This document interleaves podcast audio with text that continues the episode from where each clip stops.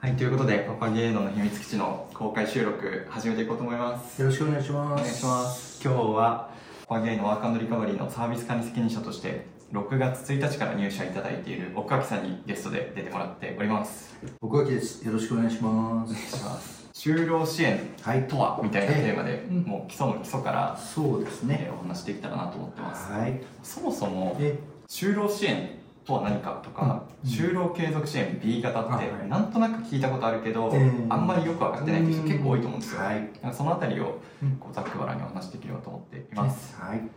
で、その前に、ちょっとぜひ、奥脇さんに自己紹介いただきたいなと思ってます。はい。よろしくお願いします。えーパパゲーノの、えーとまあ、サービス管理責任者という、まあ、タイトルで採用いただきました奥脇と申します。よろしくお願いします。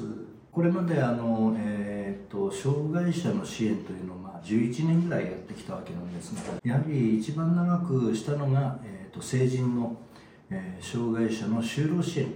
の、えー、と現場が長かったかなというふうに思います。就労支援ってどういうものなのかなと言ったらやっぱりどんな方でも、まあ、生きがいみたいなものっていうのはあるかと思うんですが、まあ、それは食べるものが美味しいだとか住まいが、えー、ときちんとしてるだとか、えー旅行に行けるとか、まあ、そういう生活ぶりっていうのもあるかと思うんですけど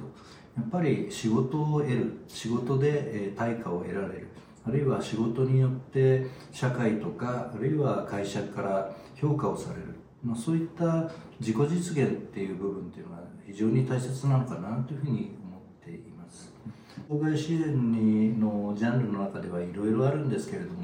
やっぱり自分の過去を振り返ってみると就労支援での経験だとか知識、まあ、それを一番充当できるのが就労支援かなというふうに思って、まあ、そこに立ち返ってパパゲーノのメンバーの皆さんと採用前に、えー、とコンタクトさせていただいた中でポリシーといいますかね就労継続 B 型という、えー形を選ばれ選んだ、えーいきさつであったり、えー会社としての社会の位置づけみたいなものに、まあ、共感させていただく部分が非常に多かったことと。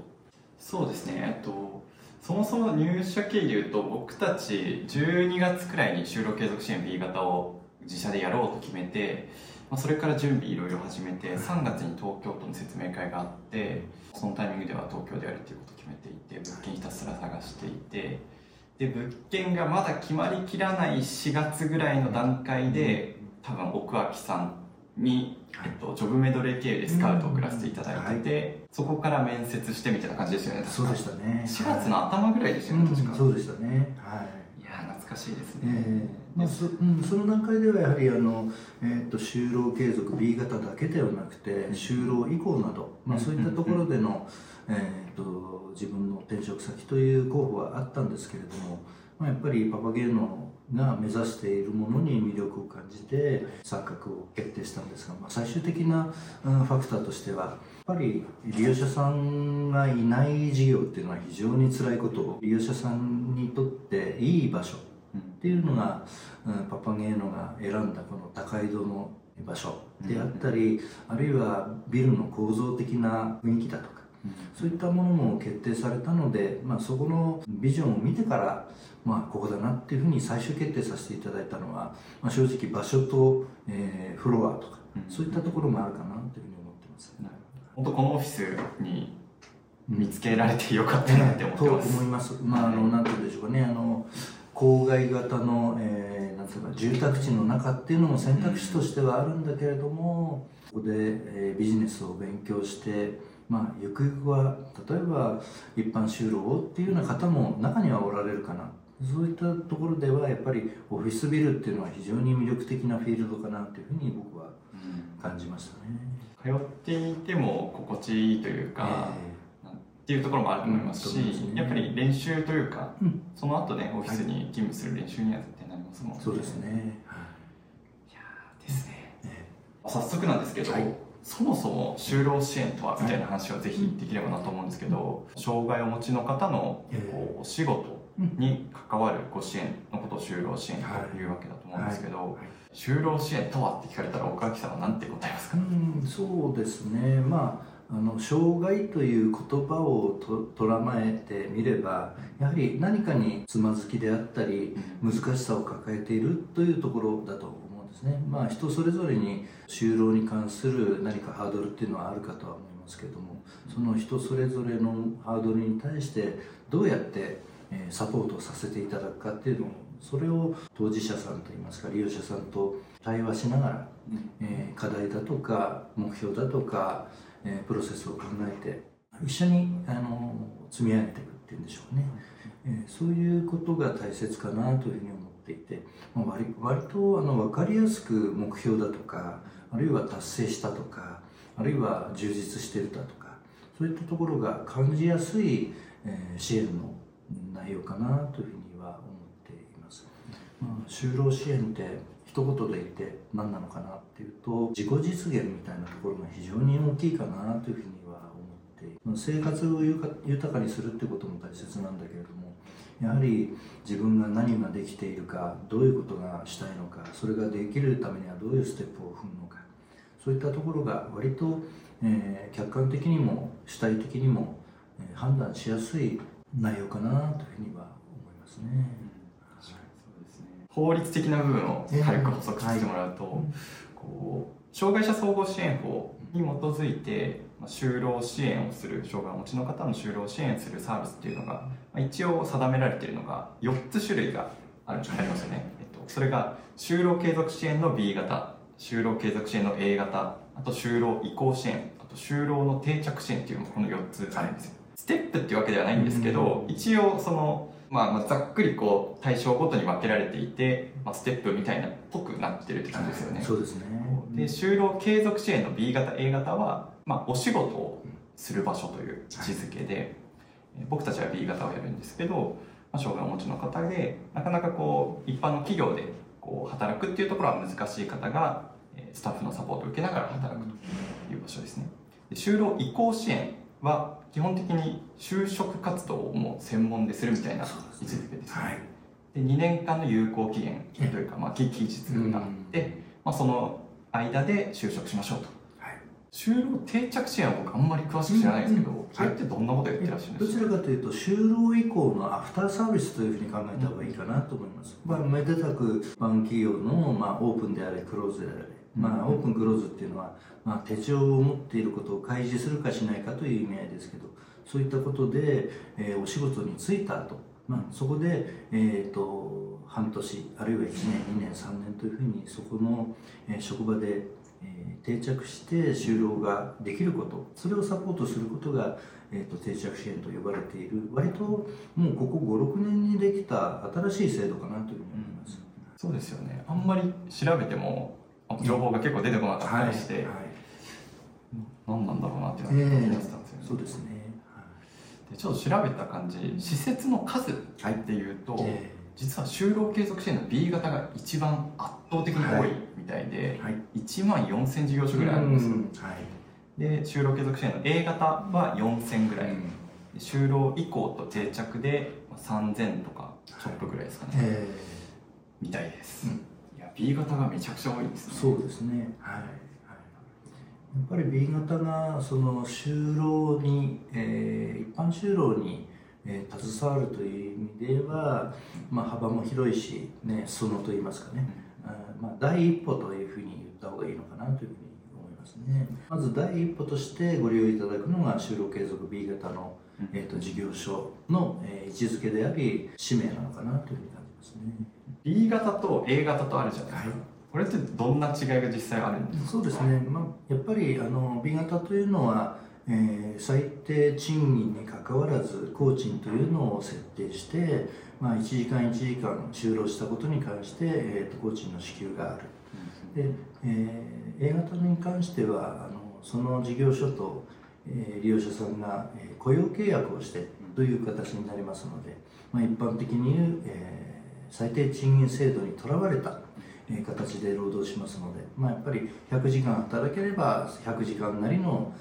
賃金がえー、と報酬として支払われる、まあ、その代わり、えー、仕事の対価としてその報酬を得るためには仕事のグレードも高いし責任も高いしということで事業所としての、えー、難しさもあるしそこで働く方の責任も高いので難しい形が A 型かなというふうには思っています。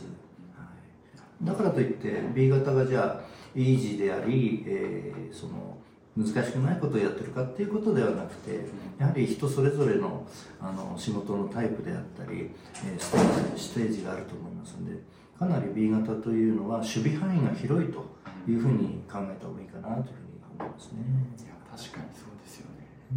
そう就労継続支援の A 型えで結構特殊な位置づけだなと個人的には感じていて、ー特殊だと思いますね。そのいわゆる障害者雇用はい。のこう求人であったり、ええ。あるいは特例子会社だったり、と就労継続支援の A 型ってはい。かなり近いですよ近ね、いです。何が違うのっていう感じですね。まああの福祉サービスかどうかぐらいの違いかなと思いますね。ですよね。え本当に雇用契約を説明いただいたように結ぶから、ーはい。あお仕事の内容としてはもうええ。本当に結構しっかりしたお仕事をするという形で、うん。障害者雇用で働くのとかなり被る部分がありますよね、実際あと厚労省が発表している令和3年のなんか調査結果によると平均の工賃はい。月額でいうと就労継続支援の B 型ははい。1万6507円。月額で。月額で,、はい。で A 型は8万1645円はい。ということなんですね、えまあ、どちらも改善傾向であるんですけど、うん。まあ、多くの方は結構少ないなという印象を持つんじゃないかな印象はありますね時給換算すると B 型は233円で、A 型は926円、はい。まあ、地域によって最低賃金の差もいろいろあるので、うん。多分926円ということになっていると思います、特に B 型に関しては工賃が上がらない、うん。まあ、A 型も同様に最低賃金なかなか支払うだけの売り上げ立てれないみたいな話ええで赤字になっちゃってるみたいな話はえ結構聞きますよね、ーそうですね。難しいと。まあ、実はこの特に B 型については、あの平均工賃月額の計算の仕方の罠もありますよね、うんそうですね。難しさもあります、えーあのなんでしょうね。週に1回しか通所しない人も、週に5回通所する人も実はこれ同じ1とカウントして平均工賃月額って計算されてるので、うん実際にはまあまあももうちょっとこえういい水準かもしれないですけどそうですね、過重平均されてないということですかね。まあ、でもとはいえってことですね、えまあ僕たちもちょっとね探り探りですが、は工賃もしっかり上げつつ、ええ。まああとはねある程度勤怠も安定したりとか、うんまあ、就職いつか目指したいですという方に関してはね、え障害者雇用枠での就職であったり A 型に卒業したり、はい。就労以降に卒業したりっていうのをね増やしていけたらなっていうのはありますよね。そうですね。パパゲーノにとどまらず、まあ、就労に関することのステップアップの、うんえーまあ、中間的就労の中間的就労であってもいいのかなというふうには感じてますね。ちょうど今日プレスリリースを出させてもらったんですけど、はい。まあ、そこにも僕たちがなんで IT 系のお仕事でのええ。就労継続支援 B 型をやろうと思っているのかうん。っていう話はちょっとまとめさせてもらったんですけど、はい。い、ろんな統計データ見ていくとまず一つもう決定的にびっくりした数字としてあるのが、全国1万4000ぐらい B 型あるんですけど、パソコン使ったお仕事できるところがなんと2.9%ぐらいしかなくて、え。ーす3%ごい少ないですよね。実際どうですか？なん。か就労支援の業界にいる中で、はい。パソコンを使った仕事できる施設って本当に3%ぐらいしかないなっていうですか、えーまあ、予想以上に少ないなという感じがします、まあ、まあそれをなぜそういうふうに感じるかというとやはりあの就労支援していく中で、えー就労移行支援事業所さんにもやはり携わらせていただいた機会というのはたくさんあるんですが就労移行支援事業所さんってほぼほぼパソコン使っていろいろなカリキュラムを組んでいるんですね、まあ、そういう観点でいうと就職の先にはやはり企業で事務職であれ開発職であれ販売職であれパソコンを使ってっていうのがポピュラーな、まあ、昔でいうそろばんに当たるものがパソコンであったり表現の手段だとすれば、まあ、かなり、えっとパソコンって仕事において外せないツールだというふうに感じているんだけれどもじゃあ就労継続という就労という名前がついているにもかかわらず2.9%ってあまりに少ないなっていう印象は強く思いますね。実際その地域の障害持ちの方で、パソコン使った仕事をしたいっていう方はやっぱりいるものなんですかね、ええあのまあこのパプゲーノであの利用者さんのご紹介をさせていただくためにいろいろな、えー、と区内の、えー関係機関にご挨拶に上がってますけれどもかなり、えーパパゲーノが、えー、と目指しているパソコンで業務を推進するというような形にはかなりご興味いただいているっていうところがあの実感としてありますね、まあ、それだけのあのニーズがあるんで、えー、紹介したい人も具体的にはこれから出てくるでしょうと。そういうようなあの力強いお話も頂戴しているのが多々あります、うん、ちなみにこのパソコン使ったお仕事に、まあ、おそらくニーズは結構強くあるだろうっていうのは、皆さん分かってるとは思うんですよね、そうですね、でも一方で供給がこれだけ少ない、のってどういう部分が難しいんだと思います、そうですね、まあ、B 型ってどういうふうな形で回してるかというと業務の受託だと思うんですね。その受託する作業がじゃあ区が管理している何かの施設のホームページのえー、更新作業だとか、うん、まあ、そういったことがパソコンでの作業になるかもしれませんけどそれがなかなか専門家はやっているけれども B 型の方が携われるようなところまで降りてきてないっていう、まあ、受託できる業務が少ないんじゃないかなっていうふうな、えー、気持ちがあります。まあ、それにひ、え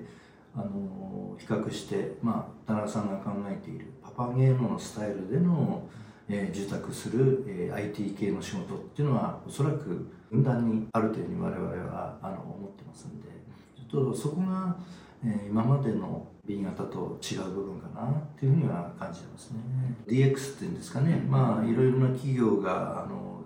昔でいう機械化だとかあるいは業務の、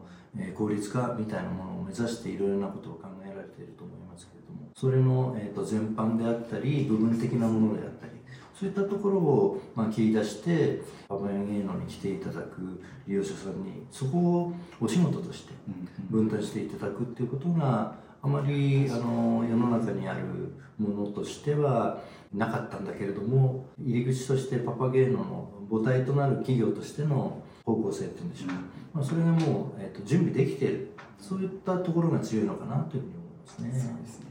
ちょっと前提の説明として、就労継続支援の B 型 A 型で、基本的には何らかのお仕事がある、まあ、つまり事業があって、それで売り上げを立てていますと。その業務の一部を障害をお持ちの方の就労支援という立て付けでやるのが、まあ、基本ですよね。多くの福祉系の事業って、国保連からの報酬が売り上げの柱ですとなってると思うんですけど、実は就労継続支援の A 型 B 型だけは結構特殊ですよね、そうですね、その訓練と給付っていうんですけど、国保連からの報酬とまた別で、まあ、柱となる事業があって、そこの売り上げももちろんあると、その2つの柱を同時に作っていくみたいなのが、難しいところでもあり、面白い部分でもあるなそうですね、でその 2, 2つのお財布を混同してはいけないという経営的には意外と難しい部分もたくさんあるかなと今おっしゃっていただいたようにパパゲーノが他と大きく違う部分って僕なりには2つあるかなと思っていて、一つが上流工程も含めて DX の支援ができるっていうこと、例えば新規事業一緒にゼロから Web サービスを作りましょうとか事業開発全般のスキルが僕たちに一定あるのでここができる。ここも含めてあのアナログな事務代行の部分ももちろん一緒にできる。でもう一つが障害福祉施設を僕たち自身が運営しているがゆえに就労継続支援の B 型を運営する上でこういう部分で非効率な事務が発生してるとかが結構詳しく僕たち自身に見えてくるじゃないですか、そうでしたね、まあ、それこそねリタリコさん使ってとかノービーさん使って請求事務やるときにこの部分がちょっと大変だなとか、勤怠のね、あの通所の記録とかを整理するの大変そうだなとか、まあ、いろいろ今見えてきてるじゃないですか、その部分を僕たちでまた受託するっていうこともできると思うんですよ、つまり障害福祉施設さんの DX のお手伝いに関しては結構僕たち自身も自社で施設運営するからこそノウハウが溜まっていってご支援できることがたくさんありそうだなと思っていて、就労継続支援 B 型っていう枠組み使って精神障害をお持ちの方でなかなか就労難しかった方が障害福祉施設の DX に貢献していくっていうようなこう仕組みを作れたらすごくなんか理想的だなという個人的には夢があるなと思っております。そうですね。まあ、やることが直接的に、えーと、自分たちにも返ってくるし仲間にも返ってくるし、ね、地域にも返ってくる。と、えー、それでまあみんなが強くなればそれでなおかついいことが起きるのかなっていうのはひしひしと感じますね。まずはね杉並地域でちっちゃいレベルからでもね、えー、なんか業界に地域に貢献していきたいなと思ってます、そうですね、まあ、そういう意味で言えば、まあ、高井戸という場所にあまり B 型がないというところも埋められるし、えーパソコンを使っての B 型が全国的にもないっていうところの部分も埋められるし、まあ、DX で何かあの地域に貢献できるという、えーチャンスを作れるっていうことも貢献できるしと、まあ、いろんな意味であの隙間をどんどん埋めていけるチャンスがあるのかなというような感じはしますね。そうですね。本当に頑張りたいなと思っております、ねやりがいがあると。そうですね。なんか就労支援って一個こうもう一つ僕たちが実際やろうってなった時に面白いなと思ったポイントの一つがはい。サービス管理責任者以外は、うん。まあ、ぶっちゃけ無資格でも全然いい意外と。っていうになってるじゃないですか、これ結構あの、うん。福祉やるんだって言った時にはい。驚かれるんですよ、ん。実際僕たちは、岡脇さんは福祉分野の経験もですけど、うん。逆に言うとそれ以外に4人はうん。ちょっとね実装でアルバイトしてましたっていうはい。人とかいますけど、うん。もう基本的にはもう特にその国家資格とか持ってなくて、えーどっちかっていうとね、ね IT 系の企業でのバックグラウンドが強くてっていうメンバーにもやってるんですけど、なんかその部分って実際のところ就労支援の現場ではどういう知識が必要とかなんかどういう姿勢どういうマインドが必要とかって、そうですね、まあ、2つあると思うんですけどね、やっぱり福祉的な観点で言えば、その方の気持ちを汲み取れる人間的な、うん、器といいますかね、あの傾聴力があるかっていうのが一つ、まああとはあの我々メンバーみんなそうですけど、社会人経験みたいな。うん。ねまあ、経営の経験もあるし、えー雇われてお仕事するっていう経験もありますけどやっぱりお仕事をするというくくりで言えば一緒に利用者さんと同じ歩幅で歩ける、えー素養というのは資格ではなくて仕事をした経験みたいのが重要なのかなというふうに思いますね。その2つでしょうか確かに。そうですね。福祉の面、まあ、支援みたいな面で言うとうん。小脇さんが前言っていただいたのは気づき？はい。気づく力。うん。そうですね。確かにそうですよね、えーどんなに何かこう解決策をどうのって言ってもそれは何か気づいて問題点が何なのかとかそこの現場で何が起きてるかっていうのが気づかない限りは解決策っていうのはその後の問題なので全く始まらないし記録記録と言うけれども何も気づいてないんだったら体温ぐらいしか記録はできないかな、うん。そういう感じはあるかと思いますね。本当に個別に人によって状況とか得意なこと苦手なこと全然違う同じ疾患名とかでも全然全く異なるのでそうですね。本当にその人その人ずつをえ。見るっていうことが大事だよっていうのはいろんな方から教わってうん。なるほどなるほどって。そうですねしかも環境といいますかね環境でも変わるし、えーそこの、えー環境の中の人間関係でも変わってくるので、まあ、非常に体力もあり、えー技術力もあるけれども、まあ、その集団の中になると何かウィークポイントが出てしまう場合もあると。